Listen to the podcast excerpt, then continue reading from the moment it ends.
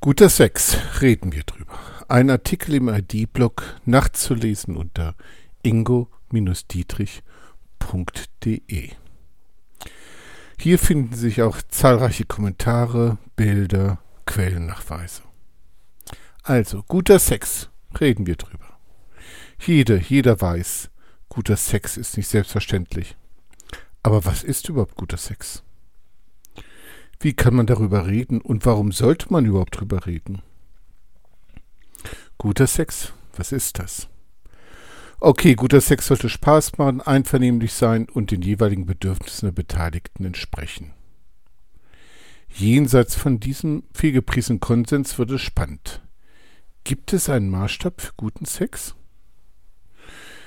Diese Frage stellt sich schon vor 90 Jahren Wilhelm Reich und ich möchte kurz darauf eingehen. Er schaut hier genau hin. Inwieweit kann ich mich tatsächlich dem Sexualakt hingeben? Vertraue ich meinen Organismus und akzeptiere seine unwillkürlichen Bewegungen? Oder halte ich an der Kontrolle fest und mache Sex ohne tatsächliche Befriedigung? Unwillkürlichkeit und Befriedigung gehören demzufolge zusammen und zeigen sich in einer Bewegung des ganzen Organismus. Guter Sex findet somit nicht in den Geschlechtsteilen oder im Kopf statt, sondern im ganzen Organismus. Sexuelle Befriedigung ist Merkmal eines gut integrierten Organismus. Heute greift die Sexualtherapie-Richtung Sexo, Sexo Corporal diesen Maßstab auf und modifiziert ihn etwas.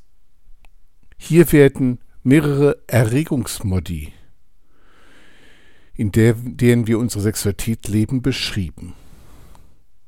Kurz Darstellung dieser Modi. Der archaische Modus.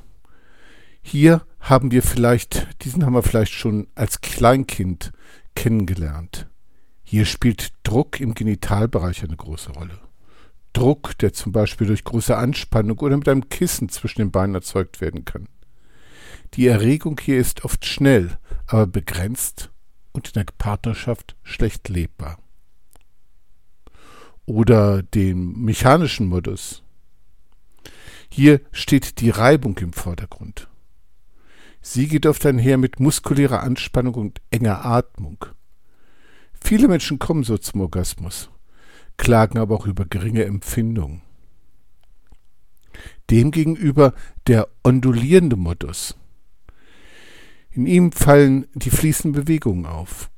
Die wohlige Lust wird in den ganzen Körper geführt und oft als emotionale Intensität erlebt. Die genitale Erregung tritt aber in den Hintergrund. Und das letzte ist der wellenförmige Modus. In ihm steht die integrierende Bewegung von Becken und Kopf im Zentrum. Die genitale Erregung und die emotionale Lust fließen hier in einem intensiv erlebten Orgasmus zusammen. Dies wäre zum Beispiel ein Maßstab, an dem man sich orientieren oder auch abarbeiten könnte. Aber wie sollte das geschehen?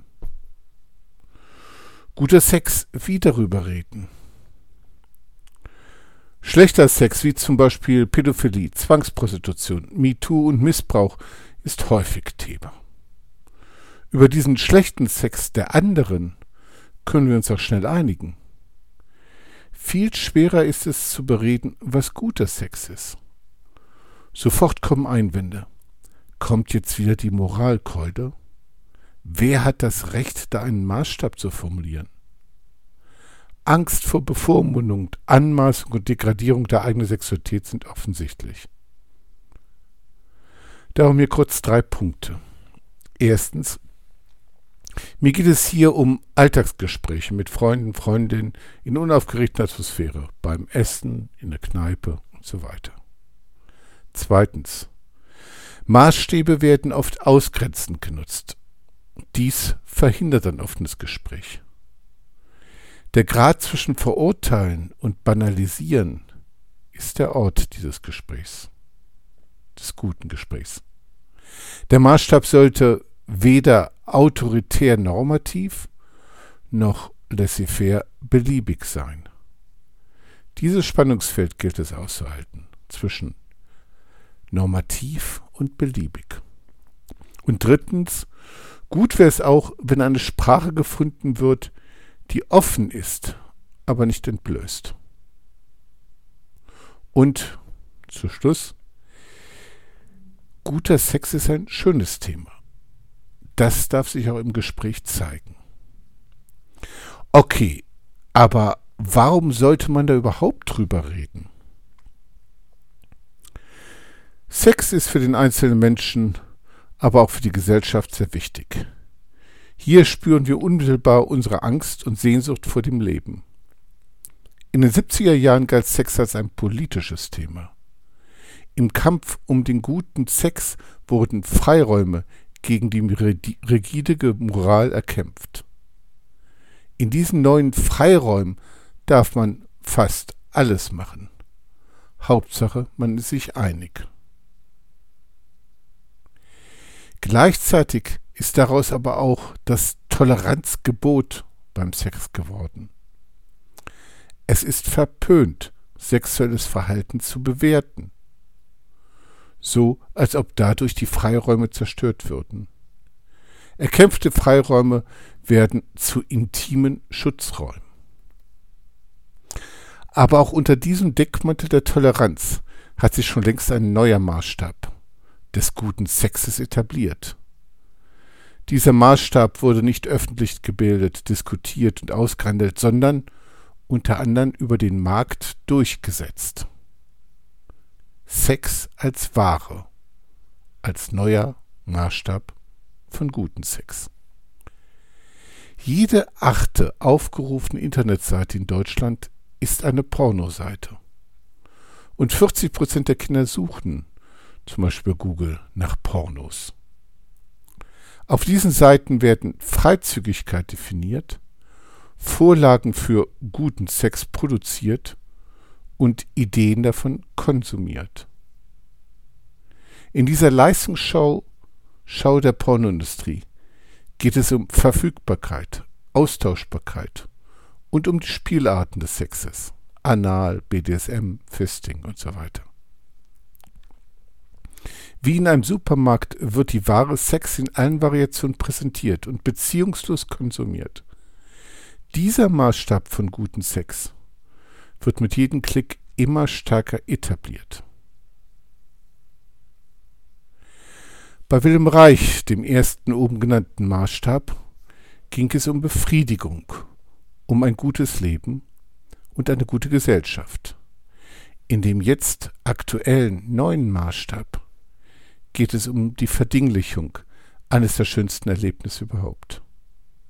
Sex soll den Menschen nicht gut tun, sondern sich gut verkaufen. Dazu sollen wir unser Bild von Sex anpassen. Im Zentrum steht jetzt die Kontrolle, nicht die Hingabe.